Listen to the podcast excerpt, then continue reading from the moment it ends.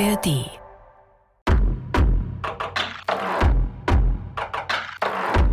Ich kann ja nicht singen. Wenn ich es könnte, würde ich anfangen. Morgen, Kinder, wird's was geben. Morgen. Kinder, wird's was geben. Toni ist die Sängerin unter Danke. uns. Das hatten wir schon ein paar Mal festgestellt. Nein, aber morgen geht's tatsächlich los. Wir Bergfreundinnen starten nicht in ein Weihnachtsabenteuer, aber in ein riesengroßes Bikepacking-Abenteuer nach Paris. Höchste Zeit also, dass wir langsam anfangen zu packen und die Taschen an unseren Bikes zu befestigen. Und genau darum soll es heute in dieser Folge gehen. Aber erst einmal, bevor wir bald nur noch Französisch sprechen und Salut sagen und Bonjour und solche Dinge, ein fröhliches Grüß Gott von den drei Bergfreundinnen, drei sehr aufgeregten Bergfreundinnen. Ich bin die Kadi und mit dabei sind heute wie immer Ich, die Kati. Und ich, die Toni, und ich sag total gerne Grüß Gott. Grüß Gott hört mir gerade auf. Und ein ganz, ganz kleiner Transparenzhinweis direkt vorab. Wir zeichnen diese Folge tatsächlich schon ein paar Tage vor Tourenstart auf. Das heißt, wir haben alle noch nicht Probe gepackt.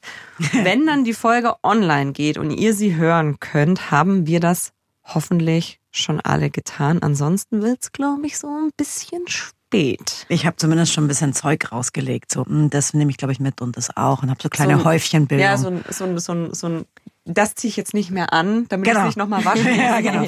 Genau ja, so. Kenn Ja. ich, habe ich auch. Aber bevor wir mit dem Thema loslegen, um das es heute geht, nämlich Packen und Equipment, wollen wir noch was ganz anderes Wichtiges loswerden, nämlich eine herzliche Einladung an euch. Denn ihr habt morgen bei unserem Tourenstart die Möglichkeit, dabei zu sein und uns ein kleines Stückchen zu begleiten, sofern ihr möchtet. Und die Kathi hat die Infos für euch. Absolut. Es geht los in der Früh. 8.30 Uhr. Dort treffen wir euch am Kiosk 1917. Für alle Münchner, die kennen es vielleicht, ist in der Nähe von Thalkirchen. Und wir würden uns riesig freuen, wenn wir auch ganz viele von euch sehen würden. Und wie Toni schon gesagt hat, wenn ihr uns ein Stückchen begleiten würdet oder, wenn ihr keine Lust habt auf Fahrradfahren, gerne auch einfach nur winken und anfeuern, wenn wir unsere große Tour starten. Ist ja auch eine sehr spontane Einladung. Also, wenn ihr ganz spontan Zeit habt, fahrt gerne mit. Wenn nicht, freuen wir uns auch über Winken und es gibt sogar Kaffee am Kiosk. Und für alle, die mitfahren wollen, äh, wir haben uns gedacht, es wäre vielleicht ganz nice, wenn ihr mit uns bis zum Ammersee fahrt. Und von da aus habe ich dann eine Runde zurück nach München geplant. Also ihr müsst nicht auf demselben Weg zurück. Und ihr könnt auch zwischendrin in die S-Bahn einsteigen, wenn ihr keine Lust auf 100 Kilometer an einem Mittwoch habt. Äh, Um 8.30 Uhr. Um 8.30 Uhr. Als erstes äh, geht das schon mal in Starnberg, so nach gut 30 Kilometern oder knapp 30 Kilometern. Und in Hersching werdet ihr auch nochmal ganz nah am S-Bahn-Bahnhof, um zu fliehen, um der Runde zu entfliehen und zurück nach München zu kommen. Wir freuen uns auf jeden Fall, wenn wir ein paar Nasen von euch und ein paar Beine. Köpfe in Helmen sehen. Aber zurück zu unserer Folge. Wir haben uns dafür eine echte Expertin ins Boot geholt, nämlich Johanna Jahnke. Die ist schon Ultradistanzradrennen gefahren. Darüber haben wir ja auch schon ein paar Mal hier gesprochen in unserer Bikepacking-Reihe. Also Radrennen mit dem Selbstversorgerprinzip. Die sind ultra lang, gehen über hunderte Kilometer und du musst selber schauen, wo du schläfst, wo du isst, musst ab und an mal einen Checkpoint abfahren, damit du nicht cheaten kannst quasi. Ähm, und sie hat auch selbst einen Podcast, der heißt Die wundersame Fahrradwelt. Und weil sie schon so viele Bike Packing-Trips gemacht hat, wo man auch total optimiert packen muss. Ne? Auf diesen Rennen sollte man ja so wenig wie möglich Mhm. mitnehmen. Haben wir sie vor ein paar Wochen getroffen und da kam sie auch gerade von einem Bikepacking-Trip. Das war super praktisch, denn dann hat sie uns gleich ihr vollbepacktes Rad gezeigt und wir konnten uns ein paar Tipps abstauben und ich glaube, ihr könnt auf ihr Wissen sehr gespannt sein, denn ich habe sie auch gefragt, wie sie sich selbst beschreibt und da hat sie das gesagt. Also Unterhose dreimal umdrehen, glaube ich, mache ich nicht. Ich bin, glaube ich, wenn man so irgendwie so eine Skala von 1 bis 10 hat, schon sehr stark an der 10 dran. Also so 9,5, wenn es darum geht, so wie lange denke ich darüber nach, was ich mitnehme ähm, und wie doll versuche ich es zu optimieren. Ich versuche schon leicht zu packen, aber im Zweifel, wenn es ums Wohlfühlen geht, würde ich eher einen Teil mehr als weniger mitnehmen. Ja, das ist ja schon mal ein sehr wichtiger Tipp. Aber ich wollte eigentlich schon zwei Unterhosen mitnehmen. Eine für die erste Woche kann ich auch immer links, rechts tragen. Eben. Und dann für die zweite Woche. Du, du musst ja auch, während du auf dem Fahrrad sitzt, überhaupt keine Unterhose tragen. Das ist das Praktische. Du trägst sie ja eigentlich auch nur die Hälfte der Zeit, nämlich wenn du keine Fahrradhose anhast. Genau. Okay, ähm, äh, kommen wir zum eigentlichen Thema. Genau. Wir wollen ja jetzt nicht heute einfach nur runterbeten, wie viele Unterhosen nimmt Kati oder Toni mit und wie viele Socken nimmt eigentlich Kani mit, weil das ja wirklich auch super individuell ist und das jeder für sich entscheiden muss und soll. Darf. Darf. Darf. Genau. Sondern wir wollen heute ein paar grundsätzliche Fragen klären, mit denen wir uns auch selber am Anfang äh, unserer Planung recht schwer getan haben. In was und wohin können wir eigentlich unsere ganzen Sachen packen und verstauen? Wir wollen auch angucken, auf was wollen wir bewusst verzichten und auf was wollen wir eben nicht verzichten. Stichwort Luxusartikel. Ähm, was wir uns auch mit angucken wollen, ist, was darf denn bei einem Bikepacking-Trip auf keinen Fall fehlen? Also egal, ob ich jetzt ein paar Tage unterwegs bin, ein Tag, zwei Tage, zehn Tage, ob ich Camping mache oder ob ich in ein Fünf-Sterne-Hotel absteige. Uh, was auch gut. Darf auf keinen Fall fehlen. Und last but not least, wie viel kostet mich das eigentlich? Also mit wie viel muss ich eigentlich rechnen? Was sind so Vorabinvestitionen, die ich habe? Aber auch während der Tour, was ist so der tägliche Geldbedarf, den ich da habe? Mhm, mhm. Und ganz am Ende fragen wir uns, ob wir noch ganz spontan umpacken müssen. ja, aber bevor wir jetzt wirklich übers Packen reden und mit den Taschen, in die wir das Packen dann direkt einsteigen, nochmal ein kleiner Rücksprung zum Thema von letzter Woche, zum Thema Ernährung. Da haben wir uns ja angeguckt, was packt man denn in sich selber rein während eines Bikepacking-Trips und sind ein bisschen auf einen, man könnte einen banalen Schluss gekommen, nämlich man muss halt einfach essen und trinken. Und so banal es auf der einen Seite ist, so schwierig ist es auf der anderen Seite, mhm. nämlich da auch immer dran zu denken und mhm. wirklich genug nachzuessen und nachzutrinken. Und jetzt hat uns die Henry ähm, einen Tipp geschickt. Über Henry haben wir schon mal gesprochen, weil sie nämlich mir als äh, ja als Inspiration für unsere Trainingstour gedient hat und äh, die war mit einer Freundin gemeinsam auf Bikepacking-Trip von München nach Kroatien, uh. was von den Kilometern ungefähr gleich ist, ein bisschen mehr Höhenmeter, wie wir haben werden. Und die hat einen Tipp, der vielleicht vielen von euch, die sich mit dem Essen auf Tour schwer tun, helfen könnte. Bezüglich Ernährung war unser mega Lifesaver einfach, dass wir uns beim Bahu, und das geht wahrscheinlich auch beim Garmin, das weiß ich nicht so genau, so eine Erinnerung eingestellt haben, dass wir Essen und Trinken nicht vergessen. Also beispielsweise habe ich äh, eingestellt, dass ich alle 20 Minuten erinnert werde, dass ich jetzt trinken muss. Nach jeder Stunde sagt der Wahoo mir, dass jetzt eine Flasche leer sein sollte. Dann alle 400 Kalorien ähm, erinnert mich der Wahoo daran, dass ich was essen muss. Dass wir wirklich permanent uns einfach wieder Energie zugeführt haben, sodass wir eigentlich fast nie in so einen Hungerast gekommen sind oder so ein Negativ hatten, weil wir dann halt immer am Fahrrad schnell was gegessen haben und es einfach nicht vergessen haben. Also das war echt mega der Game Changer und das kann man nur empfehlen. Ja, finde ich einen super Tipp. Und im Zweifelsfall, wenn man jetzt weder ein Wahoo noch ein Garmin noch andere Fahrradcomputerhersteller äh, besitzt, dann könnte man sich auch einfach am Handy einen Alarm einstellen ja, oder ja. so. Ne? Das ist dann ein bisschen ätzend und nervig. ist es aber eh, jeder Alarm ist nervig. Aber in dem Fall ist es ja gut, dass man daran erinnert wird, wirklich nachzuladen. So, das als kleiner Nachtrag zur letzten Woche. Jetzt legen wir aber los mit dieser Woche. Und diese Woche geht's ums Packen. Und äh, da klären wir jetzt die erste Frage, nämlich in was und wohin packen wir unseren ganzen Krempel überhaupt? Thema Bikepacking-Taschen. Das war ja was, was mir wirklich Kopfzerbrechen bereitet hat, muss ich ganz ehrlich sagen. Und das hat auch einen Grund, weil man kann sich da nicht so viel abschauen voneinander, habe ich gemerkt. Also ich konnte jetzt nicht bei der Kadi so ein bisschen aufs Rad gucken und sagen, okay, ich mache das so genauso mhm. wie sie und auch nicht bei dir, Kati, weil das tatsächlich so ein bisschen davon abhängt, was man für ein Fahrrad hat. Und da hat die Johanna auch gesagt, okay, bevor du irgendwas kaufst, schau dir erstmal dein Radl an. Wo passen da überhaupt Taschen ran? Hast du zum Beispiel Ösen an der Gabel, sodass man einfach Gabeltaschen befestigen kann? Wie breit ist dein Lenker? Wie breit kann die Tasche sein? Bist du sehr klein? Haben wir vielleicht ein Problem, hinten eine Arschrakete, besser Seatpack, mit ran zu montieren, weil die vielleicht auf dem Rad schleift. Also das würde ich mir alles mit dir zusammen angucken. Riesenthema, was Johanna da anspricht. Ich kann mich auch noch sehr gut dran erinnern. Wir hatten ja dann so ein bisschen gemeinsam Stuff besorgt und mhm. Toni hat mir eine E-Mail geschrieben. Ich hätte gerne die und die Tasche. Ich so, okay, Toni, die passt an dein Fahrrad, glaube ich, einfach nicht ran. Das ist auch ehrlicherweise eine ziemliche Wissenschaft. Was ganz cool ist, dass viele Hersteller haben so Schablonen tatsächlich, die man sich ausdrucken und ans Fahrrad ah, hinhalten mhm. kann. Und ähm, ich glaube, das Thema ist noch größer für Achtung, Unterstellung, unsere Bergfreundinnen-Zielgruppe, weil unsere Bergfreundinnen-Zielgruppe dann doch primär weiblich ist und weil Frauen öfter mal ein bisschen kleiner sind und bei kleinen Fahrrädern Fahrradtaschen hinkriegen, Riesenthema. Das war ja, glaube ich, bei dir, Kathi, auch ein Ding. Ne? Wie ja. groß bist du? 1,60? Genau, ich bin nur 1,60 groß und ich habe mir ja für unsere Tour habe ich mir auch extra ein Fahrrad gekauft.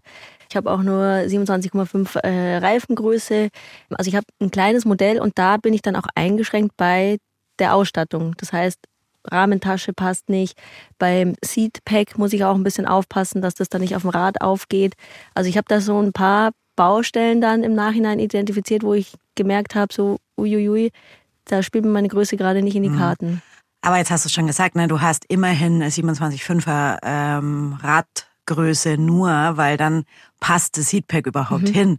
Wenn man, wenn du jetzt nämlich ein, ein kleines Rad, aber einen großen Reifen hast, dann würde es überhaupt nicht reingehen. Ja. Also da hat schon auch jemand, der Verkäufer hat ein bisschen mitgedacht. Und ich finde schon ehrlicherweise auch ein bisschen erschreckend, weil okay, 1,60 kann man jetzt vielleicht als sehr klein, ehrlicherweise weiß ich nicht, wie groß die deutsche Durchschnittsfrau ist. Weiß ich ist. auch nicht. 1,70 denke ich. 1,70. Ja, so groß? Zwischen 1,60 und 1,70. Aus persönlich. Egal. Aber also gut, das ist jetzt vielleicht noch eher klein. Aber Toni, du bist 1,73 steht in meinem Perso. Und hast ein M-Fahrrad wahrscheinlich, ja, gell? Ja, und da passt also, auch fast nichts rein, oder? Das finde ich auch richtig, richtig krass. Also hat mich auch extrem überrascht, weil ich tatsächlich von der Rahmengröße exakt die gleiche Größe wie mein Freund habe. Mhm. Ich glaube, ich, ich kratze so am, am unteren Rand der M quasi. Und bei mir hat jetzt zum Beispiel von einem Bike-Taschenhersteller, den viele von euch bestimmt kennen, ähm, nur die kleine Rahmentasche reingepasst. Mhm. Und was dazu natürlich auch immer noch kommt, ist gerade bei diesen Rahmentaschen, die gibt's ja in so länglicher Form, also das sind die, die unten ans Oberrohr rankommen mhm. und in so einer Dreiecksform, mhm. das habt ihr bestimmt auch schon ein paar Mal gesehen. Also diese Dreiecktaschen finde ich eigentlich ganz cool, weil da wirklich viel mhm. reinpasst und du wirklich einen Platz cool nutzt. Aber dann hast du erstens das Problem mit den Trinkflaschen. Dann ja. musst du erstmal gucken, wie kriegst du die da wieder raus. Gibt es ja auch so Drehverschlüsse, ähm, wo man sie so rausdrehen kann und nicht nach oben rausziehen muss.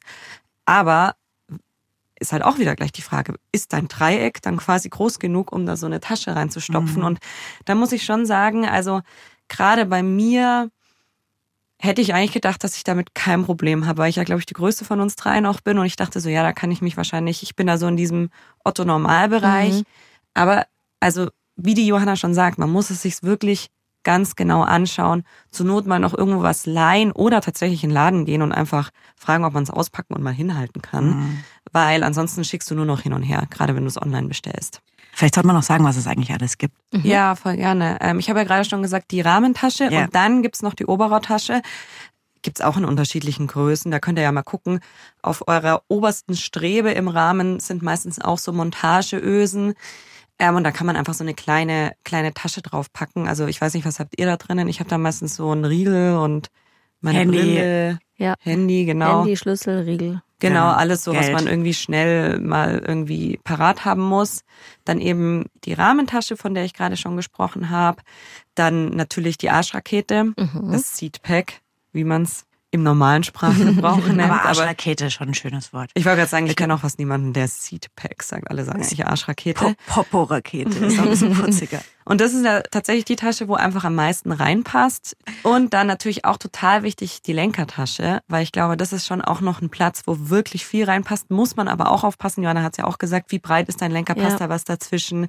Kannst du dann überhaupt noch den Lenker greifen? Ich habe mir tatsächlich bei der Testfahrt total meinen Daumen aufgeschuppert, mm. weil ich beim Schalten auf einmal immer da gerieben ja. habe auf einmal. Da habe ich mir auch gedacht, okay, muss ich beim Packen drauf achten, mhm. dass ich mir nicht die, die Hände wundscheuer. Und das, was leider bei mir nicht dran passt, die Gabeltaschen. Also sind so zwei, sehen aus wie so zwei kleine Chatpacks, die man vorne an seine Gabel ja. dran macht. Und da passt einfach so super viel rein. Also ihr beide habt, glaube ich, die Gabeltaschen, mhm. ja. ne? Bin ich mega neidisch drauf. Sag ich ganz ehrlich. Aber es gäbe ja noch eine andere Möglichkeit, die hat Johanna, glaube ich, auch angesprochen wie du dir noch mehr Platz an einem Fahrrad organisieren könntest. Es gibt auch ein Quick Rack von einem Hersteller. Das kann man, die, ne, wenn man das einmal eingestellt hat, auch an jedes Rad ranmachen. Auch wenn es keine Gepäckträgeraufnahmen gibt. Oder kann man dann auch Satteltaschen richtig ranhängen. Also ich muss sagen, die sind natürlich nicht so aerodynamisch, aber sie haben durchaus ihre Berechtigung. Also früher sind die Leute nur mit denen losgefahren. Offroad ist es halt so eine Sache. Ne? Also vielleicht nochmal, um es ein bisschen klarer zu machen, Quick Rack ist quasi ein installierbarer, mhm. an jedem Fahrrad anschraubbarer Gepäckträger, auf dem man dann so Gepäckträgertaschen. Satteltaschen. Bei denen ich mich genau. immer frage, warum sie eigentlich Satteltaschen heißen, weil sie ja eigentlich müssten sie Gepäckträgertaschen ja. heißen. Vielleicht weil es so aussieht wie bei einem Pferd, genau. wenn du so einen Sattel hast. Ja, kommt noch, kommt noch von der Zeit, wo wir von A nach B mit den Pferden gekommen sind. das könnte das nächste Projekt sein.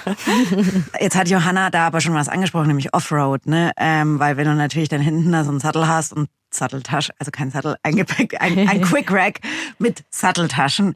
Wenn man unterwegs ist und da hängen dann da die Satteltaschen dran, dann, dann wackelt das natürlich auf eine gewisse mhm. Art. Das ist eh so ein Punkt, dass man sein Zeug schön straff festziehen muss.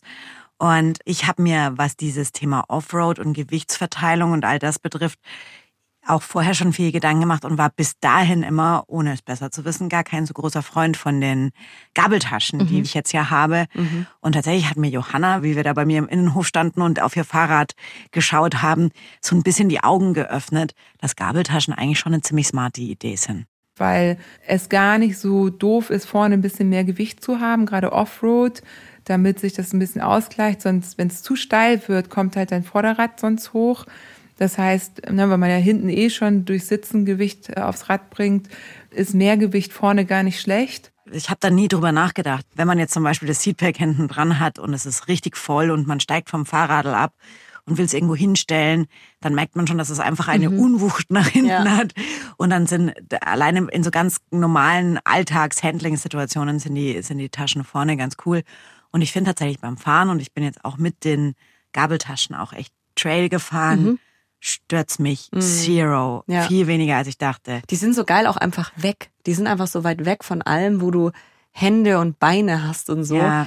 Also, das ist schon gar nicht so doof, sich zu überlegen, wie verteile ich mein Gewicht. Und da kommen wir, glaube ich, gleich so ein bisschen zu dem Thema, was packe ich eigentlich wo rein? Und da hat uns auch der Markus dazu eine Sprachnachricht geschickt. Hallo liebe Bergfreundin, mein Tipp wäre noch, die schweren Sachen möglichst weit unten im Gepäck zu haben, damit der Tiefpunkt vom Rad schön weit unten bleibt. Und auf jeden Fall mal eine Probefahrt machen mit den Fahrrädern, wenn die voll bepackt sind, weil die sich doch arg anders verhalten, als man das ohne Gepäck gewohnt ist. Ja, und ansonsten einfach nicht zu viel nachdenken, einfach mal machen, ausprobieren und jede Menge Spaß haben. Viel Spaß, freue mich auf Berichte und den Film. Bis dann, Markus ja, Markus hat es jetzt auch nochmal gesagt. Also ich glaube, das mit dieser Probefahrt und Ausprobieren und so, das ist total mhm. wichtig. Und das mit den Sachen weit nach unten packen. Tja, Markus, da hat man dann als kleine Frau schon wieder ein Problem, weil so weit unten kann ich mein Fahrrad gar nicht bepacken. Klar, ich kann vorne in die Gabeltaschen mhm. was reinpacken, das könnte man jetzt als unten definieren. Aber es ist so banal, also ist ja beim Rucksackpacken ja, ja, auch nicht anders. Ne? Also auch beim Seatpack, natürlich packst du das Kosmetikzeug vielleicht ganz hinten in die Spitze vom Seat, mm. also oder ganz vorne, je nachdem, wie man sieht, vom Fahrrad ja. gesehen ganz vorne. Und die leichten Sachen weiter hinten, damit das Schwere nicht so ausschwingt. Aber dann habe ich nämlich das Problem, dass ich mein Seatpack abends vielleicht abmachen muss, ja. was irgendwie ätzend ist, wenn man das jeden Abend machen muss. Und B, ja, dass es dann halt auch ganz unten ist. So, also das ist so ein bisschen ein, ein Abwiegen, was brauche ich schnell auf Tour, was brauche ich griffbereit und wie ist das Fahrrad smart bepackt. Und ich muss auch ganz ehrlich sagen, ich sehe uns schon alle mindestens fünfmal umpacken Klar, am ersten ja. Tag, weil ich bin einmal mit der Arschrakete bislang gefahren und natürlich ist sie mir nach 100 Meter das erste Mal auf dem Hinterrad geschliffen mhm. und dann habe ich sie wieder umgepackt, dann ist sie mir nach 200 Metern wieder auf dem Hinterrad geschliffen. Also ich glaube, das ist unvermeidbar. Da findet man wahrscheinlich gerade bei so längeren Touren auch so ein bisschen sein Ding. Und ich glaube, was da auch total helfen kann, sind so Packsäcke. Also mhm. ich werde mir schon so ein Packsacksystem auch einfallen lassen, dass ich eben vielleicht vermeiden kann, die Arschrakete jeden Abend mhm, abzumontieren, genau. sondern einfach den normale Klamotten Packsack rausziehen kann und da äh, ja meine Schlafsachen einfach und so weiter drin habe und da nicht jetzt noch groß rumfummeln muss. Ja, absolut. Ich habe mir ehrlicherweise auch noch gar nicht so viele Gedanken gemacht. Also ich werde ja wahrscheinlich vorne mit Gabeltaschen unterwegs sein, dann eine Lenkertasche, dann habe ich noch überlegt, ob ich vielleicht dann doch auch Satteltaschen mitnehme. Mhm. Seatpack hört sich jetzt so an, als hätte ich irgendwie gefühlt alles dabei. Also da werde ich jetzt am Wochenende noch mal ein bisschen probieren, was irgendwie Sinn macht. Aber ich weiß echt noch nicht, wo ich was wie verstauen werde. Also das muss ich auf jeden Fall ähm, nochmal testen. Also ich habe da so wasser nicht durchlässige äh, Packtaschen, wo ich dann auch wirklich eine Tasche für saubere Klamotten, eine für schmutzige. Hoffentlich Ah. verwechsel ich das nicht. Voll, Irgendwann. das ist, ja, irgendwann kann man es olfaktorisch feststellen. ähm, aber das finde ich, äh, also ich finde diese Packsäcke super. Ich bin eigentlich ein Fan davon. Man muss aber halt auch schon sagen, wenn es jetzt darum geht, die Seedpack, aka Aschrakete, zu bepacken, besser stopfen kannst du halt ohne Packsäcke. stimmt. Ne? Ja, das stimmt. Ja. Wie macht ihr das eigentlich? Habt ihr schon einen genauen Plan, wo welche Schuh, welche Hose, welches Trikot ihr wohin packt? Ja, ich habe ja so ein bisschen getestet. Ich bin ja drei Touren schon Probe gefahren, also die ersten drei Etappen. Streberin. ich wollte ich wollt nur, dass ihr es sehr schön habt und ihr dürft Ja. euch auf alle Fälle freuen. Äh, und da bin ich auch teilweise zumindest mit Gepäck gefahren, nicht mit allem. Ähm, ich habe hinten auch so eine kleine Art Gepäckträger dran, wo ich so äh, Packsäcke hinmachen kann mit so Straps. Das ist auch Ich so geil. denke, da werde ich irgendwie diese Übernachtungs-, also Zeltteile, Ja. die müssen wir eh irgendwie Ja. aufteilen und Isomatte und Schlafsack hoffe ich, dass ich da irgendwie hinkriege. Weiß ich auch noch nicht, ob das geht. Habe ich noch nicht ausprobiert. Und klar, im Seatpack werde ich meine Klamotten primär reinpacken. Und was ich ja mega cool finde an den Gabeltaschen ist, dass man die einfach so relativ schnell abklippen kann. Vielleicht tue ich da mein Kosmetikzeug rein, aber ich habe jetzt da auf meinen Probetouren auch ziemlich viel so Werkzeug drin gehabt, weil ich mit der Rahmentasche noch nicht gefahren bin. Am liebsten würde ich eigentlich alles Werkzeugmäßige in diese Oberrohr-Rahmentasche packen, damit ich dann wirklich die Gabeltaschen so verwenden kann, dass es mir was bringt, dass ich sie so praktisch abklippen kann. Ja, Ich glaube, man merkt voll daran, auch wie wir jetzt gerade hier sprechen, man muss es einfach ausprobieren. Ja. Da kommst du nicht drum herum. Und vielleicht, liebe Bergfreundinnen-Community, macht ihr es nicht so wie wir und packt nicht erst vier Tage, vier, fünf, fünf Tage vor, vor Start das erste Mal Probe, sondern macht das vielleicht schon zwei Wochen, dann könnt ihr nochmal woanders nachfragen, ob jemand noch eine andere Tasche hat und was leihen kann oder so. Ich muss dich und uns kurz in Schutz nehmen, weil äh, wir sind jetzt beide schon gefahren mit Gepäck. Ne? Ja. Ich glaube, du, du hast auch schon Sachen ausprobiert. Es ist ja jetzt, man muss ja nicht unbedingt das Setup haben. Ich glaube, es wird nicht so schlimm werden. Wir werden das alles hinkriegen und unterkriegen. Fingers crossed. Wir werden sehen. Wir werden sehen. Aber es gibt noch eine andere super wichtige Sache, an die ich persönlich überhaupt nicht gedacht habe, bevor ich die Johanna getroffen habe, woran ihr denken solltet, bevor ihr eure Taschen an euer Bike packt. Ganz, ganz, ganz wichtig, egal welche Tasche man wo ans Rad macht, immer vorher den Rahmen abkleben. Auch wenn man denkt, man ist nur zwei Tage oder so unterwegs, die schubbern den Rahmen ab. Und das ist wirklich traurig. Und man hat viel Geld ausgegeben für ein Rad und dann ne, einmal eine Tasche dran und dann hat man da überall Macken im Lack. Also das ist ärgerlich. Also Rahmen abkleben, verstehe ich. Ich verstehe nur nicht, wie, mit was klebe ich das ab? Also gibt es da irgendwie spezielles Equipment? Mache ich das selber? Muss das der Profi machen? Wie funktioniert das? Ja, das kommt ein bisschen drauf an. Also als Mountainbikerin bin ich sehr used to Rahmen abkleben, weil wenn man ein sehr hochwertiges Mountainbike hat und es vielleicht irgendwann auch nochmal verkaufen möchte oder vor allem auch möchte, dass es lang schön ist, klebt man tatsächlich den ganzen Rahmen ab. Und das ist eine Arbeit aus der Hölle. Klingt auch so. Ja, weil du musst das Fahrrad natürlich richtig schön sauber machen, dann musst du diese Folie aufbringen und ich glaube, jeder, der schon mal so eine Schutzfolie auf ein Handy geklebt Ah, okay, hat, weiß, was da das Problem ist. Es entstehen Blasen und es ist, es ist eine Wissenschaft für sich. Wenn du wirklich dein ganzes Rad abkleben willst oder bestimmte Teile, gibt es mittlerweile so komplette Frame-Sets für verschiedene Rahmen. Also du kannst sagen, ich habe Fahrrad XY und beim Hersteller gucken, die, die quasi das Set für dieses Fahrrad in S oder M oder L kaufen. Was ich schon machen würde, ist zum Beispiel jetzt, wenn du mit meiner Lenkertasche fährst, dann wird die vorne am, am Lenker schleifen. Ja. Und deswegen würde ich mir hier was hinkleben. Und dafür gibt's verschiedene selbstklebende Folien und da gibt's halt auch extra welche für Fahrräder. Und dann muss man halt gucken, dass das Fahrrad schön sauber ist und staubfrei und das dann da drauf bappen. Da fängt's bei mir schon an. die, die Johanna hat auch gemeint, dass man zur Not auch wirklich Frischhaltefolie nehmen könnte. Und das klingt Echt? jetzt. Mhm. Ich, aber die schuppert doch durch. Ja, die Ich glaube, das ist wirklich nur so ein abgenutzt. Justin äh, Ach so, absoluter Notfall. Notfalltipp, ja. So. Okay. Und es ist nicht so nachhaltig. Nee, und da hat sie nämlich auch gesagt, da gibt es mittlerweile wohl auch wirklich nachhaltige Alternativen. Es gibt sogar ein ganz tolles wiederverwendbares quasi Tape aus Wachstuch, was ich großartig finde, was man dann einfach abwickeln kann und beim nächsten Mal, man will, man, man will das ja auch nicht ständig am Rad haben, das ganze Tape, wickelt man das einfach wieder runter und das gibt es in vegan und mit Bienenwachs. Also erstens finde ich super, dass wir lauter Leute in dieser Folge haben, die Rad sagen. Ich mag das voll. Und ich habe noch nie davon gehört. Ich kenne diese Bienenwachstücher nur vom, vom Pausenbrot Vom ein- Semmeln Genau. einpacken, Ja, vom, ja. vom Semmeln einpacken. Äh, das muss ich unbedingt mal recherchieren. Vielleicht kennt ihr ja auch noch mehr solche Alternativen. Und was ich vorhin vergessen habe, was mich wirklich interessieren würde, um jetzt dieses Thema Packtaschen abzuschließen. Es gibt einen großen Packtaschenhersteller. Wir kennen ihn alle. Diese Packtaschen sind immer wasserfest. Super, würde behaupten, ist wahrscheinlich der Marktführer. Dieses Problem der kleinen Packtaschen haben wir schon angesprochen und es tut sich ja auch ein bisschen was, auch beim Marktführer. Aber vielleicht habt ihr noch Tipps für Unternehmen oder kleinere Hersteller, die extra kleine Packtaschen für extra kleine Kati Showers und Ko Kolleginnen herstellen. Dann schickt uns eine Sprachnachricht an die 0151 1219 und viermal die 5. Und damit gehen wir dann aber jetzt zum nächsten Thema. Zur nächsten großen Frage. Worauf verzichten wir und worauf verzichten wir vielleicht gerade nicht, obwohl man vielleicht darauf verzichten könnte? Ja, dazu muss man vielleicht sagen, was sich vielleicht manche von euch fragen, vielleicht auch nicht.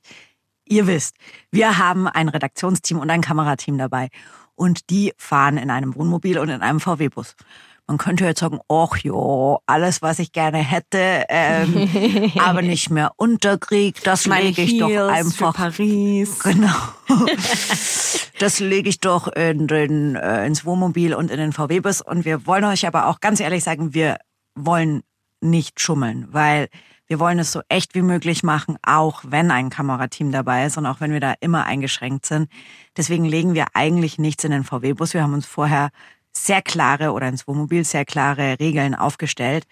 Wir werden in dieses Wohnmobil legen Wanderschuhe, weil wir einen Tag für alle völlig bike-uninteressierten Bergfreundinnen auch in den Vogesen wandern werden. Und vielleicht gehen wir auch ein bisschen bouldern und klettern. Kleiner Teaser. Dann legen wir da rein richtig große Fahrradschlösser für Paris. Äh, Es gibt ja mittlerweile so richtig kleine, leichte Schlösser. Da, damit sollte man das Rad nicht lange unbeaufsichtigt lassen. Die werden wir mitnehmen. Und dann legen wir einen Satz Klamotten für Paris. Die Heels, die ich gerade schon Ja, genau. Die High Heels und Beauty Case. Und das Just Abendkleid. Genau, genau. Und damit gehen wir dann in, wie heißt das, wo sie die Beine so hochschwingen? Ins Moulin Rouge. Genau. Wie heißt das? Ich war gerade eher so bei Disneyland. so mit Toni mit High Heels ins Disneyland. Mit Abendkleid Genau. ins Disneyland. Aber sonst packen wir wirklich alles an unser Fahrrad und ähm, An uns selbst. An uns selbst, ja. Okay, aber was nehmen wir denn jetzt bewusst nicht mit? Ich fange an. Ich habe mich bewusst gegen eine Regenhose entschieden.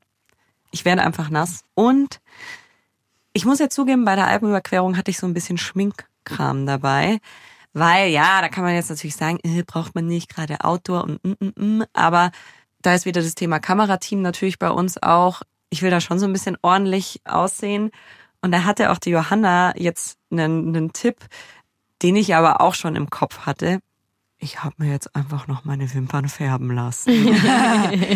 Es ist witzig, weil wir fahren unterschiedliche Strategien. Bei der Alpenüberquerung hatte ich kein Schminkzeug dabei und mir die Wimpern färben lassen.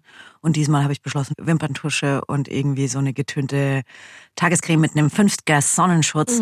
Ähm, das werde ich auf alle Fälle mit, also darauf verzichte ich nicht, aber ich verzichte auch wahrscheinlich, glaube ich, muss ich nochmal drüber nachdenken, auf eine Regenhose.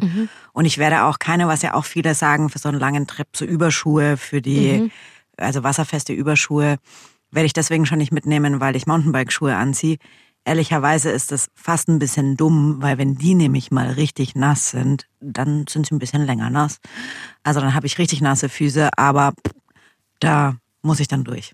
Ich habe auch keine dabei, dann können wir gemeinsam jammern. Das Klagelied der Bergfreundinnen heißt dann die Podcast-Folge, die an dem Tag kommt. Also wir nehmen alle keine mit und sonst basteln wir uns einfach irgendwas Lustiges aus Tüten und Tape. Gibt's was, was du nicht mitnimmst, ganz bewusst? Ich nehme ganz bewusst keine Jeans mit. Also ich habe keine. Ja, jeder, ich bin der. auf die Idee gekommen, den Jeans mitzunehmen. Jeder kennt mich, jeder weiß, dass ich eigentlich fast nur in Jeans unterwegs Stimmt. bin. Ich glaube, ich habe dich noch nie nicht in Jeans gesehen. Wenn wir natürlich, wir haben ja auch Pausentage, wir haben ja auch Tage, wo wir Leute treffen. Und da werde ich nur eine Hose dabei haben. Eine Wanderhose, die ich zum Wandern anziehe und für alle anderen gesellschaftlichen Aktivitäten. Da sagst du was, was die Johanna auch als Tipp mitgegeben hat, um so ein bisschen Platz zu sparen, um so ein bisschen zu gucken, worauf kann man eigentlich verzichten, nämlich einfach zu schauen, welche Klamotten sind eigentlich so multifunktional anwendbar. Und dann habe ich beim Aussuchen meiner legeren Kleidung ein bisschen darauf geachtet, dass ich die theoretisch auch auf dem Rad tragen könnte. Also jetzt meine Hose nicht, aber das Oberteil ist sowohl off the bike als auch on the bike geeignet. Das ist auch aus so einem Funktionsmaterial. Und da habe ich hier noch ein T-Shirt aus dem Funktionsmaterial. Man kann damit auch ins Res- Restaurant gehen, aber ich kann es auch im Notfall auf dem Rad anziehen, weil man weiß halt nie, ne? ist man komplett nass geworden, will man sich vielleicht einmal komplett trocken anziehen zwischendurch, weil das kann schon doof sein sonst so. Ja. Und je flexibler man dabei ist mit den Klamotten, desto besser ist es eigentlich. Thema Gravelbike, das ist ja eh total spannend. Hose, ne? Hose kann ich auf dem Rad anziehen, aber nicht ins Restaurant wahrscheinlich, weil es halt einfach eine enge Hose mit Polster ist. Ich werde aber ja ähm, quasi Polster-Unterhosen mitnehmen und Shorts drüber ziehen. Und ich nehme zwei Paar Shorts mit, eine trockene, eine vielleicht nasse oder vielleicht eine, die ich gerade wasche. Und diese Shorts ziehe ich dann auch zum Wandern an, halt dann ohne Rad, Unterhose. That's it. Also das finde ich schon einen guten Tipp, dass man so ein bisschen überlegt, was kann ich denn in Ja. unterschiedlichen Szenarien anziehen. Aber was ich jetzt mir noch nicht überlegt habe, ist, ob ich zum Beispiel noch eine Leggings und irgendwie einen Top mitnehme oder sowas, wie ich heute anhabe. Ich habe heute so ein, wie nennt man das? Pulli-T-Shirt-Kleid. Pulli-T-Shirt-Kleid. Ja. Ja, da hat auch die Johanna gesagt, was sie immer mitnimmt, ist Leggings und Kleid. Ja. Weil das kann sie dann an kalten Tagen anziehen oder halt an warmen Tagen dann ohne Leggings oder so Jumpsuits. Aber was du gerade auch gesagt hast, Kadi, wo man wirklich sparen kann an Klamotten, ist das Thema einfach waschen. Ah. Ja, das geht nicht anders. Du kannst nicht in deine Bib fünf Tage rein, also kannst du schon, Nee, ja. aber dann bist du echt hart. Also da weiß ich nicht mal, ob ich noch Respekt vor dir haben soll. Im Sinne von krass, dass du es durchziehst. ähm, aber ich glaube, wir kommen nicht drum herum zu waschen. Und ich denke, da werden wir schon auch noch so einen kleinen Vorteil haben. Erstens, weil wir ja ab und an auch bei Community schlafen und da einfach dann mit ganz großen Bambi-Augen fragen, ob wir vielleicht die Waschmaschine benutzen dürfen. Ich werde auf jeden Fall aber auch so ein Reisewaschgel mitnehmen. Mhm. Geht es ja auch so ein bisschen ums Gefühl. Ne? Ich Ja. glaube, so super hygienisch rein machen die ehrlich gesagt ja. nicht. Und tatsächlich ist es ja auch so, dass viele Hotels und auch Campingplätze mittlerweile schon Waschmaschinen einfach haben, wo man einfach fragen kann, hey, dürfen wir da mal was im, im Schnellwaschgang reinschmeißen? Deswegen, also das ist auf jeden Fall was, wo ich stark zurückgreifen werde, dass ich einfach sage, okay, ich muss einfach schauen, alle zwei Tage was zu waschen. Ja. Und es ist ja irgendwie immer besser, zusammen unterwegs zu sein und nicht alleine. Es hat durchaus Vorteile. Da hat uns auch Henry nochmal eine Nachricht geschickt. Ihr wisst, die, die mit ihrer Freundin nach Kroatien gefahren ist. Ansonsten haben wir vorher auch eine gemeinsame Packliste gemacht, sodass nicht jetzt jeder eine Zahnpasta, jeder ein Duschgel äh, und so weiter mitnimmt, sondern wir uns halt Sachen aufteilen, sodass einer die Sonnencreme mitnimmt, einer nimmt die Zahnpasta mit, die wir dann halt gemeinsam benutzen. Das war auf jeden Fall noch ganz gut, sodass wir insgesamt dann weniger dabei haben. Jo, das müssen wir fein noch machen, ne? Ja. Also gut, dass wir nicht wirklich morgen starten, sondern schon, schon vorher aufzeichnen und uns noch drüber austauschen können, wie viel Luftpumpen und Ersatzschläuche und Multitools. Multitools wir dabei haben müssen und, und oder auch nicht. Genau. Und ein Thema möchte ich jetzt auch noch mit euch besprechen, weil das ist in meinem Kopf seit Wochen. Und es war bei der Alpenüberquerung auch echt in meinem Kopf die ganze Zeit witzig eigentlich. Das Thema Schuhe. Ja, das ist auch noch in meinem Kopf. Ich glaube, das ist nämlich ein Thema, das uns speziell betrifft und auch alle, die sich entscheiden, mit Klickschuhen Ja. zu fahren, weil ein Tag in der Stadt mit Klickschuhen Geht ist nicht. einfach ätzend. Das Ja. heißt, wir müssen eigentlich alle ein zweites Paar Schuhe mitnehmen. Und da frage ich mich, was für ein Paar Schuhe? Die Johanna hat da was sehr Spezielles, finde ich, gefunden. Ich sage jetzt noch nicht, ob es was für mich wäre. Hören wir mal rein. Ich habe so ich nenne sie jetzt mal Sockenschuhe, also es ist quasi eine Socke mit einer Sohle dran, die super leicht sind. Das finde ich für mich, funktioniert das gerade perfekt. Ist natürlich immer noch geschlossen. Man kann eine warme Socke anziehen und das ist wie ein Schuh. So. Und die nimmt nicht viel Platz weg. Aber man kann auch irgendwie seine Adiletten hinten dran schnallen und gerade im Sommer ist das wahrscheinlich sogar eine sehr gute Lösung. Toni, du hast den Teaser gemacht. Du musst jetzt, du findest Sockenschuhe doof. Nee, ich finde ihn nicht doof, aber ich glaube, meine Eitelkeit steht mir da so ein bisschen im Weg. Weil ich finde, sie sehen halt aus wie so Neoprenanzugsschuhe. Und ich habe eh so ein kleines Issue mit meiner Schuhgröße. Ich habe 40. Und dann habe ich das Gefühl, dass in solchen Schuhen immer meine Füße noch größer aussehen. Deswegen, ich, Nein, ich glaube, ich keine werde mir keine Sockenschuhe für Sockenschuhe Toni. holen noch. Aber ich muss euch ganz ehrlich sagen, ich finde auch Sockenschuhe m, speziell, nennen wir es mal Mhm. so. Aber als Johanna das erzählt hat, habe ich zum ersten Mal in meinem Leben ernsthaft darüber nachgedacht und es ist alles so logisch. Ja, sind es ist klein, so ja, logisch, sie und sind so, leicht. ja, und man muss keine Socken Ja. und man hat warme Füße. Ach, ja, irgendwie, aber trotzdem werden es bei mir auch keine Sockenschuhe werden. Ich weiß noch nicht, was für Schuhe ich mitnehme, Ja? kein Plan. Ich weiß es. Ich bin ein Streber. Ich, hab- ich nehme zwei Paar Schuhe mit. Einmal Oha. wie Johanna Adiletten. Mhm. Ähm, das brauche ich einfach auch beim Campingplatz. Da will ich Ja. Ja, mit das- Adiletten ja. unterwegs sein. Und dann nehme ich noch so leichte Trail- bzw. Zustiegsschuhe mit. Die sind super leicht. Und wenn ich halt mal irgendwie, wenn wir in der Stadt irgendwo unterwegs sind, Pausentag haben, da ziehe ich die an. Oder ich habe mir auch schon überlegt, wenn es Regen gibt, ich keine Lust habe, mit den Klicks zu fahren, kann ich dann auch einfach auf die Schuhe nochmal ausweichen. Ah, ja, das ist smart. Ich weiß auch schon, was ich als Alternativ-Schuhpaar mitnehme. Und es ist halt ein kleiner Hommage an unsere ehemalige Bergfreundin Anna Hatzeleck. Sandalen. Es Trekking-Sandalen. Sandalen bei mir. Also es sind jetzt nicht so die krassen Trekking-Sandalen. Mhm. Ich glaube, jetzt wirklich im Berg gehen könnte ich damit schwer. Aber es sind tatsächlich Sandalen, wo ich sage, mit denen kann ich in die Stadt gehen. Mit denen kann ich aber auch mal in so ein Waschhaus gehen Mhm. und irgendwo, wo es nass ist oder so. Ich habe mir jetzt welche ausgesucht, die wirklich leicht sind und die man so richtig schön zusammenquetschen kann. Also wo auch jetzt nicht irgendwelche Spangen oder so im Weg Ja. sind, was es dann wieder ein bisschen vom Volumen her größer macht. Also bei mir werden es Sandalen werden. Wenn es regnet, ist es natürlich ein bisschen eklig, aber naja. Du hast mein Problem gelöst. Sandalen. Danke. Gern geschehen. Diese Folge ist für was gut. Ich nehme auch meine. Ich habe ja sogar welche. Ich muss mir nicht mal welche. Ja, die sind schön auch. Die Tatsächlich habe ich die bei dir gesehen und dachte mir so, bunt. warum nicht? Sind, ja, das ist die Lösung. Und im Zweifelsfall macht. Wir sind ja aus Deutschland. Wenn es kalt ist, ziehe ich Socken in die Sonne. Ja, genau. Weiße Turnsocken. Weiße wollte ich nicht mitnehmen, aber dann denke ich da auch nochmal drüber nach. Jetzt sind wir ja schon so ein bisschen bei den Sachen, was nehmen wir mit? Und Kadi hat es ja vorhin schon gesagt, sie hat ja so einen Luxusgegenstand, den sie auf jeden Fall mitnimmt. Das ist nämlich ihr Schminkzeug. Kann man ehrlicherweise darauf verzichten, muss man aber nicht. Und da hat uns auch die Katrin eine Mail geschrieben, die super oft mit dem Rad unterwegs ist, schon von der Schweiz bis ans Wattenmeer und von der Schweiz bis ans Mittelmeer geradelt. Und die hat auch so ein paar Dinge, die sie uns ans Herz legt, weil sie darauf nicht verzichten möchte. Wer möchte die Mail vorlesen? Das kann ich sehr gerne machen. Liebe Bergfreundinnen. Moment, ich raschel kurz mit dem Ding, ne? Wir haben es wirklich ausgedruckt, ich muss die Mail vorlesen. Ein paar Tipps, die sich auf dem Weg nach Norden oder Süden bewährt haben. Einen Wasserfilter einer Marke, die ich jetzt nicht vorlese, mit Flasche. Keine Panik mehr vor Wassermangel und die faltbare Flasche kriegt man auch unter den kleinsten Wasserhahn. Super smart, ne? Weil wer weiß, ob wir überall Trinkwasser finden werden. Ein Buff hat sich bei 40 Grad in der Po-Ebene als Schweißstirnband und in Wasser angefeuchtet als Staubschutz vor Mund und Nase bewährt. Finde ich auch ein super Ja. Tipp. Ich habe 300 Buffs daheim, denke ich auch nochmal drüber nach, ob ich sowas noch einpacke. Den sollte man eigentlich immer dabei haben. Mhm. Ja, es ist schon ein sehr, Multifunktional. Ja. ja, total. Ein weißes Leinenhemd, einmal in Wasser getränkt, angezogen als Sonnenschutz und zur Abkühlung, wenn es morgens um neun in Korsika schon 35 Grad sind. Auch smart. Super smart, daran habe ich noch nie gedacht. Ja, ich glaube, das könnte uns vielleicht auch sogar in der Champagne begegnen, wenn es da richtig heiß ist.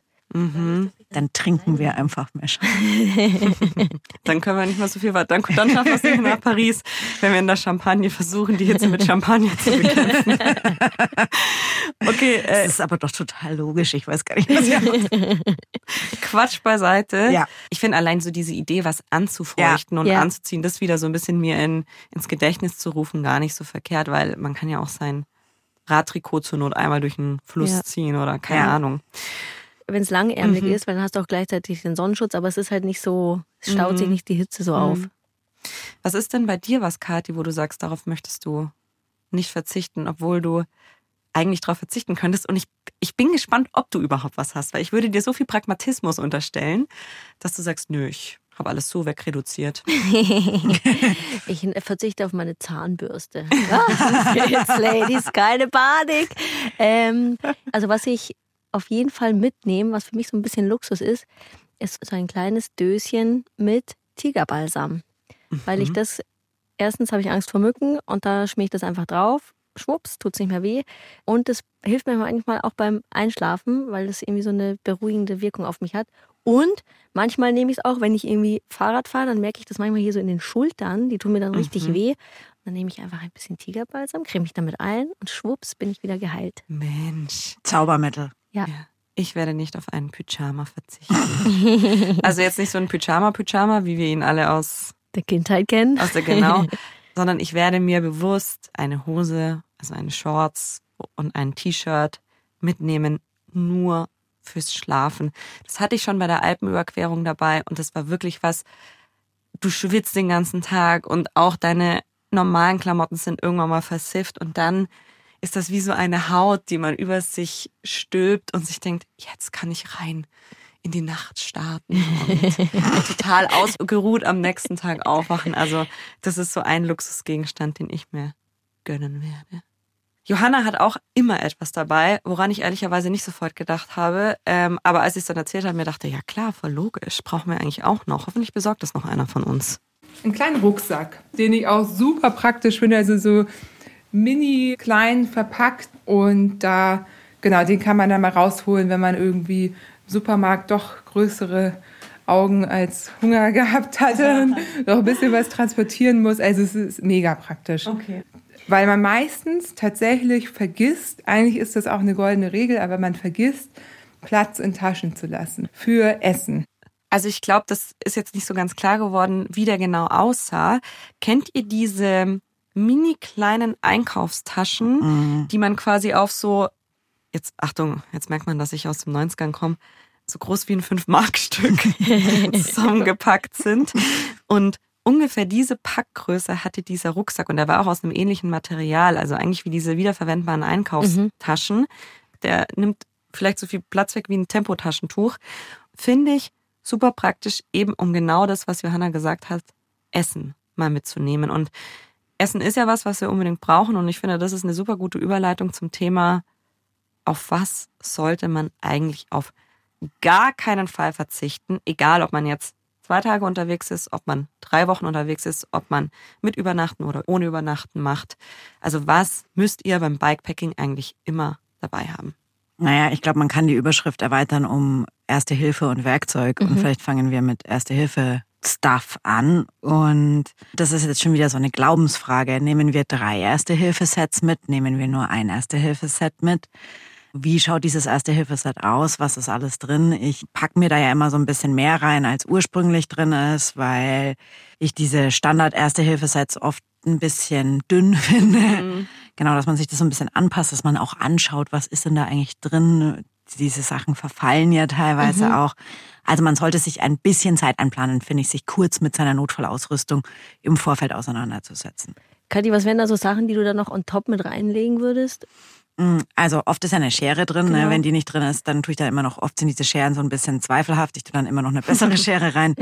Ist nicht immer eine Pinzette drin. Ähm, ich tue eine richtige Pinzette rein, beziehungsweise nehme halt nur eine Pinzette mit, weil eine Pinzette hätte ich so oder so auch dabei bei meinem Schminkzeug.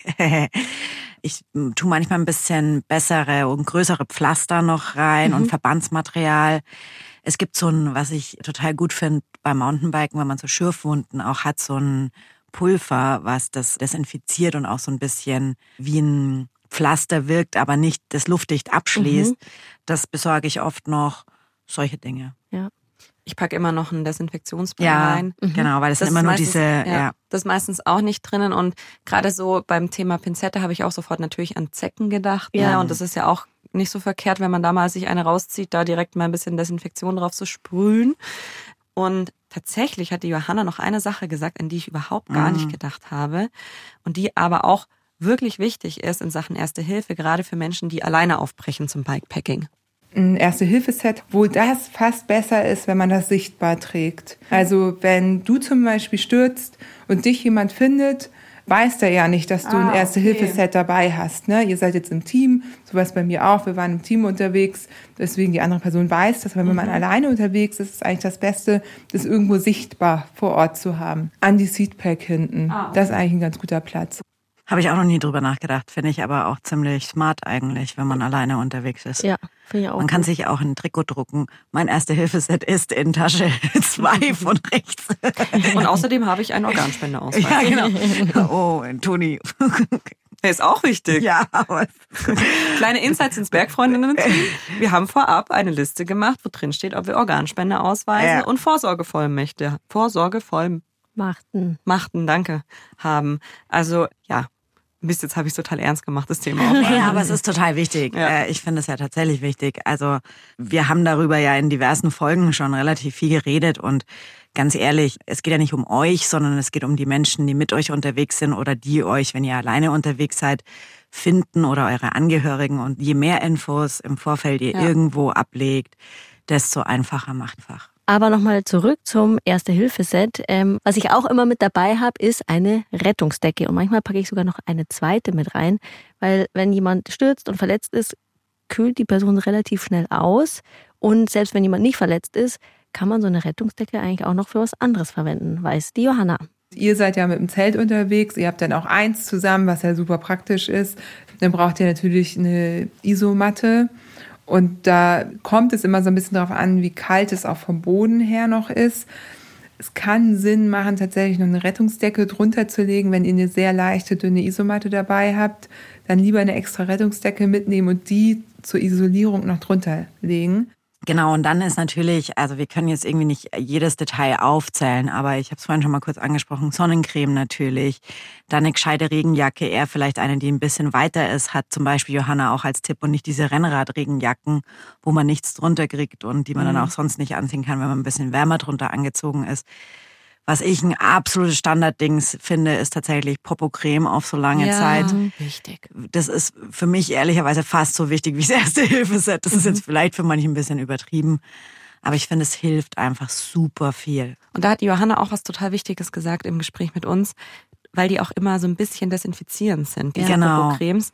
Und man kann sich vorstellen, in diesen Hosen, auch wenn wir die waschen mit unserem Handwaschmittel, bildet sich dann natürlich so ein gewisser Bakterienpool mit der Zeit. Und da kann es natürlich schon echt gut sein, wenn man erstens in der Früh vielleicht nochmal duscht, wenn man mhm. die Möglichkeit hat, und sich diese Popocreme drauf schmiert, weil die einfach da so ein bisschen mehr Hygiene auch nochmal mhm. reinbringt und auch sowas wie Entzündungen oder so gut vermeiden kann. Ja, voll. Das ist, macht auch einfach ein gutes Gefühl. Ja. Mal ganz unabhängig davon, dass es auch wirklich was bringt, ist es einfach schöner, in, mit so einem eingecremten Popöchen in so einem in so einer Windel zu stecken als genau haben. als ohne ein eingecremtes Popöchen. So, wie wir auf uns aufpassen, uns selber reparieren, wenn was ist, wissen wir jetzt. Aber es gibt auch noch Fahrradpannen. Großes Thema. Was brauchen wir an Reparaturstuff? Ja, und da hat Johanna uns mal eine ganze Liste gemacht, ähm, die ich mir immer mal wieder anhöre, weil mir da tatsächlich auch ein bisschen was fehlt noch. Aber hören wir mal gemeinsam rein. Also ihr habt ja den Vorteil, dass ihr zu dritt unterwegs seid und nicht jede einzelne, jedes Werkzeug, also ihr braucht es nicht dreimal.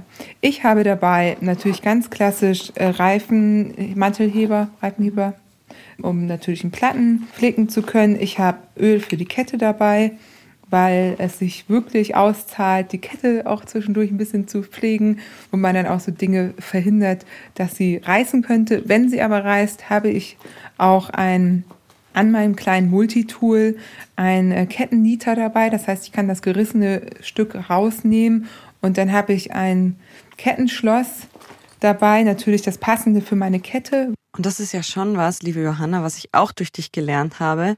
Da gibt's nicht eins, Mhm. Ja. sondern da musst du dir überlegen, okay, was für eine Kette habe ich und welches Kettenschloss brauche Ja. ich, damit ich das fixen kann und so weiter und so fort. Deswegen, man muss einfach, glaube ich, wenn man sich damit nicht auskennt, und das ist ja auch vollkommen in Ordnung, in den Radladen gehen und Ja. sagen, Hilfe. Hallo Menschen, Hilfe, ich brauche das und das und das. Und es ist natürlich schon gut, so eine kleine Liste zu haben und die dir das dann einfach raussuchen. Ja, Schaltauge ist auch so ein Ding, ne? Ähm, Ja. Das ist ja quasi diese Sollbruchstelle zwischen Rahmen und Schaltwerk. Wenn man mit dem Schaltwerk irgendwo hängen bleibt, dass nicht gleich das ganze Schaltwerk kaputt ist, sondern dass es einfach das Schaltauge verbiegt oder bricht und man das einfach austauschen kann und das Schaltwerk heil bleibt. Ich habe das tatsächlich fast immer beim Fahrradfahren dabei und ich habe noch nie eins gebraucht, aber es ist halt irgendwann. Hab's, hab's lieber nicht mal nicht dabei. Ir- Irgendwann kommt der Tag, wo ich es brauche.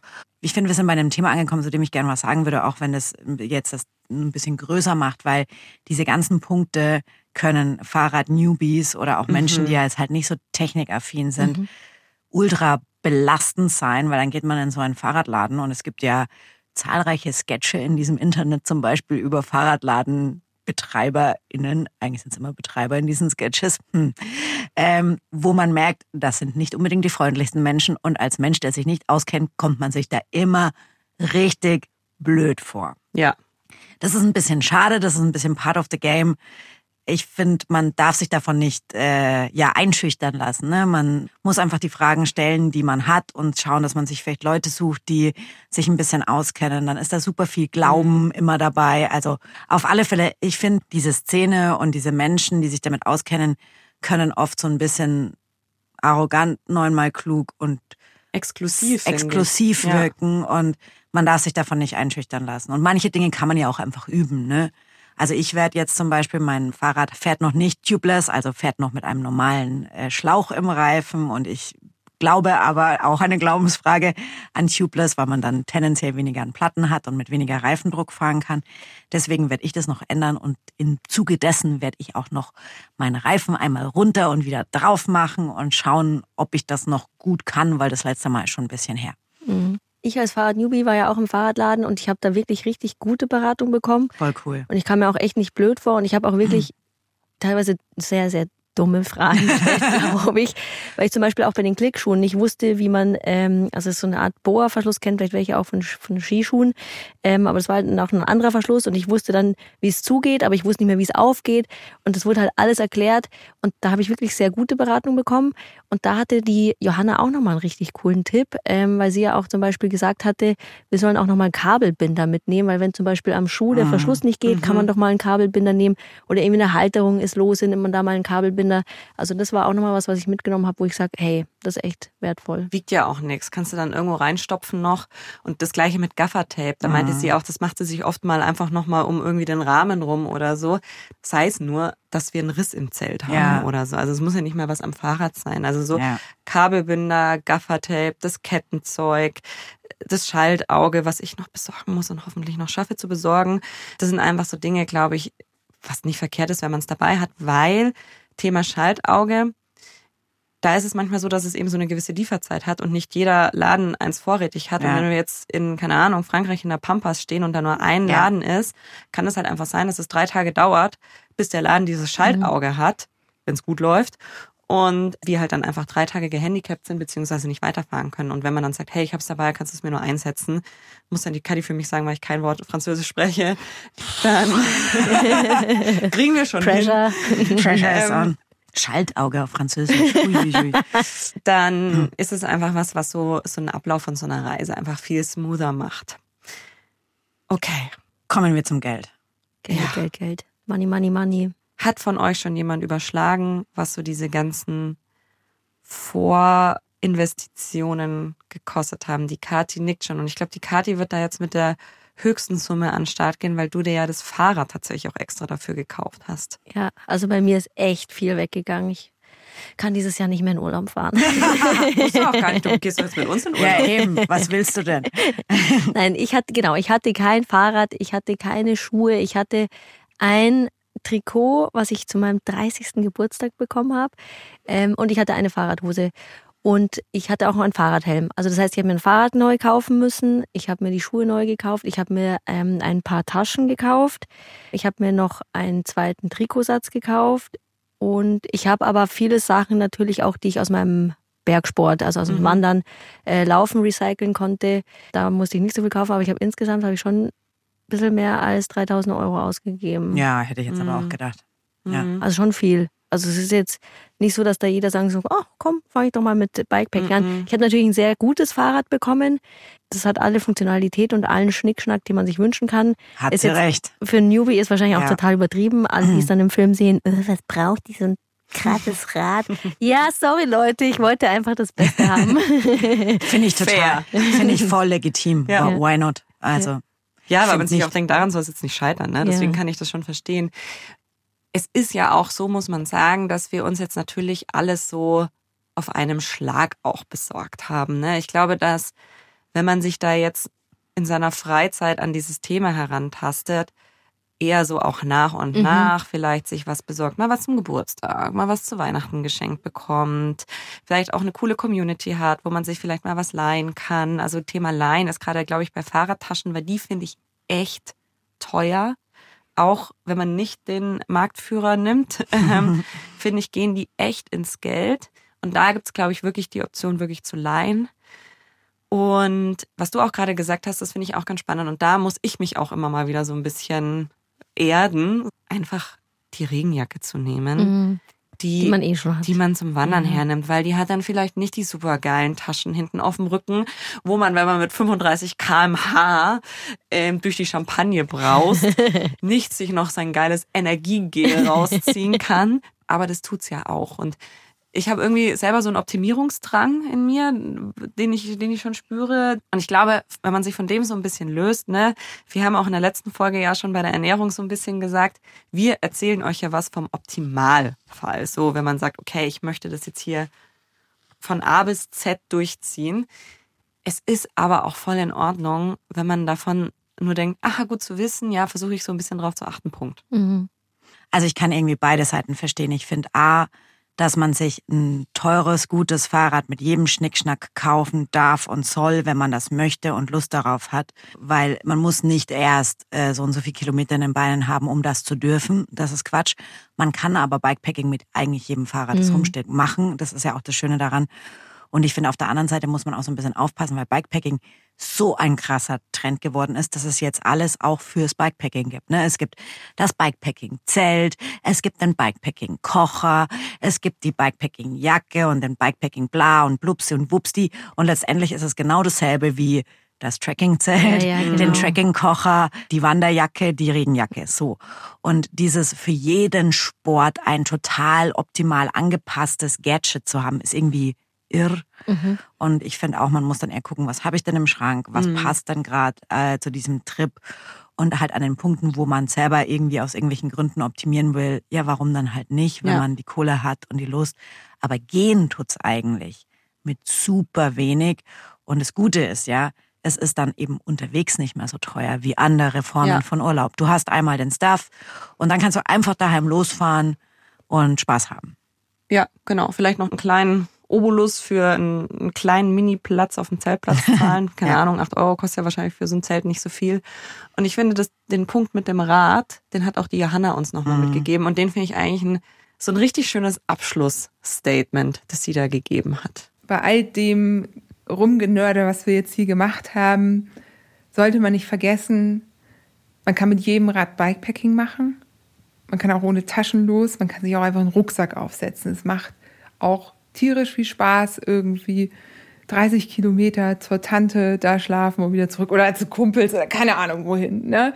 So, also Bikepacking ist für mich einfach mit dem Rad los und irgendwie Kram dabei haben, sodass man da übernachten oder was auch immer kann. Amen. Ja, genau. Das finde ich nämlich tatsächlich, ah, ich habe es gerade schon mal gesagt, aber ja. man kann es nicht oft genug sagen. Es ist so schön, einfach aus dem Haus rausgehen, irgendwo hinfahren, vielleicht völlig ohne Plan. Widerspricht ein bisschen unserer Planungsfolge und dem, was wir hier tun. Aber das ist doch total schön. Für jeden eigentlich machbar und möglich. Ihr habt jetzt aber gar nicht gesagt, wie viel ihr ausgegeben habt. Nur ich habe nur ich hab das closed. Also, Toni, wie viel Geld ist geflossen? Ich hatte das Rad schon. Mhm. Ja, bestimmt habe ich jetzt doch noch mal 6, 7, 800 Euro für Kram. Ich habe mir tatsächlich noch einen neuen Helm gekauft, Mhm. weil meiner schon echt viele Kilometer auf meinem Kopf saß, viel von meinen Hautporen auf dem Kopf angeschwitzt wurde. Und ich mir dachte, nee, da habe ich irgendwie das Bedürfnis, mir einen neuen zu kaufen, auch um mich sicher zu fühlen. Mhm. Habe mir da auch einen mit der neuesten Sicherheitstechnologie quasi gekauft. Also da habe ich jetzt nicht gespart. Aber ja, doch, werden schon so 700, 800 Euro gewesen sein jetzt Mhm. nochmal. Hat auch wehgetan. Ich hatte ja tatsächlich super viel schon. Ich habe wirklich jetzt neu diese kleine ähm, Tasche oben auf dem Oberrohr und die kleine Rahmentasche, die bei mir reinpasst, diese schmale. Und ich habe mir andere Laufräder eingebildet für mein äh, Gravelbike, Mm. Die dann ehrlicherweise sind gar nicht die allerbesten. Und sie sind auch nicht aus Carbon, by the way, sondern aus Alu. Aber die kosten halt dann schon auch 500, 600 Euro. Mhm. Ähm, ja, das ist so das, was jetzt mein Optimierungszwang ist. Da bin ich ja ganz froh, dass ich mich überhaupt nicht auskenne mit sowas. Ja, das ist weil gut. ich gar nicht erst Ja, auf die ja, Idee genau. komme, Ja, genau, genau. Das ist, das ist tatsächlich ganz gut. Das ist tatsächlich ganz gut. Unwissenheit schützt vor Konsum. Ja. Das ist doch ein schönes, ein, ein schönes Abschlusswort. Genau. Also wir haben sehr lange und sehr ausführlich und sehr persönlich über alles geratscht, was wir so in unsere Taschen packen oder auch nicht. Und wenn ihr das jetzt nochmal schwarz auf weiß und wirklich zum Nachmachen braucht, dann schaut doch bitte bei uns Bergfreundinnen auf Insta vorbei. Da veröffentlichen wir nämlich heute noch eine kleine Packliste, an der ihr euch orientieren könnt. Und ehrlicherweise würde ich an der Stelle auch gerne mal ein paar KollegInnen aus dem Bikepacking-Business empfehlen, die sowas ja auch Ja, gerne. häufig veröffentlichen, wie Lühmann zum Beispiel, die äh, auch mit nach Norwegen und ans Nordkap und weiß der Geier wohin fährt. Und auch Jonas Deichmann, alle veröffentlichen ihre Packlisten. Anke ist awesome, habe ich auch ein YouTube-Video Stimmt, angeschaut. Anke auch. Henry auch. Ja, Alle. Stimmt, Henry, die wir heute gehört haben, hat ihre, ihre Packliste nach Kroatien. Kroatien war es genau auch veröffentlicht. Also, da stehen total viele Basic-Dinge drauf, oft so wie Helm, Bikebrille und so weiter, über was wir heute nämlich gar nicht mehr gesprochen haben, weil wir schon viel tiefer drin stecken in unseren Taschen. Ganz genau. Und das nächste Mal hört ihr dann von uns, wenn wir bereits auf dem Sattel Richtung Paris sitzen und zwar schon morgen, wenn alles klappt. Das muss man, glaube ich, dazu sagen, bei den Dingen, die wir davor haben, denn da startet unsere Tour nach Paris. Und wie schon bei der Alpenüberquerung wollen wir versuchen, jeden Tag von unterwegs eine Podcast-Folge zu machen. Die findet ihr dann, wie immer, in der ARD Audiothek und wir würden uns sehr freuen, wenn ihr ja irgendwie durch die Kopfhörer mit dabei seid. Mhm.